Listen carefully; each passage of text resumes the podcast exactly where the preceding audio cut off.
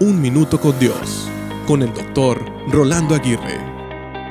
Los analistas documentan lo que pasa cuando un grupo de niños es llevado a un lugar abierto donde hay mucho campo para jugar. Los adultos se sienten inseguros y ansiosos.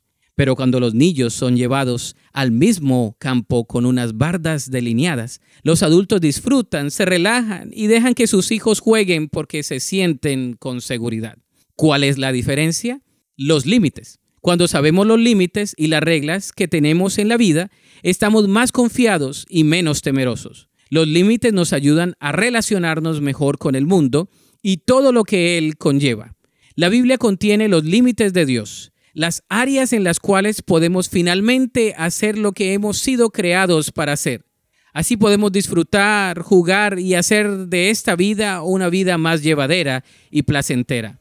Toma tiempo para conocer los límites de Dios ya que el conocerlos te proveerá de protección y bendición a tu favor.